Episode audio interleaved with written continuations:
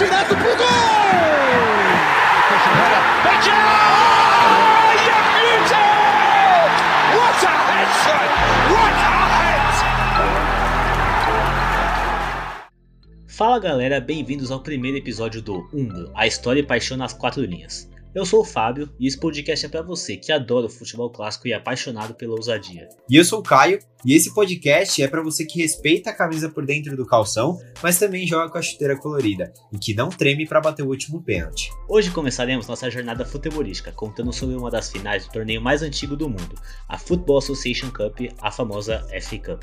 A primeira edição dessa Copa aconteceu em 1871 quando Wanderers e Royal Engineers se enfrentaram e a partida terminou com a vitória do Wanderers por 1 a 0 consagrando-se o primeiro campeão da FA Cup. No final do século XIX, a necessidade por roupas mais resistentes para a prática do esporte veio à tona, então alguns produtores começaram a confeccionar roupas exclusivas.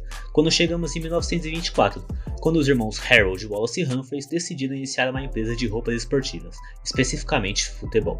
A marca foi criada no subúrbio de Manchester e leva esse nome por conta da ideia de usar um de seu sobrenome e bro de brother, assim formando um dos principais nomes da história do futebol, Umbro. Mas Caião, por que a gente está nesse assunto?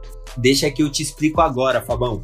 Porque no dia 28 de abril de 1934, Manchester City, sim, o famoso Manchester City e Portsmouth se confrontaram em uma partida válida pela final da Copa FA.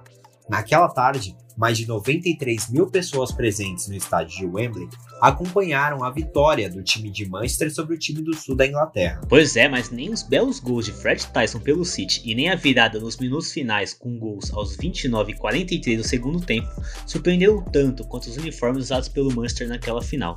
Ao término da partida, os torcedores comentavam sobre a beleza, tecnologia e qualidade dos uniformes do City produzidos pela Umbro. As crianças, os jovens, pediam a seus pais para ganharem aquele uniforme de presente Claro que isso foi um marco, porque depois de alguns anos, depois daquela final, a Umbro começou a comercializar uniformes para crianças.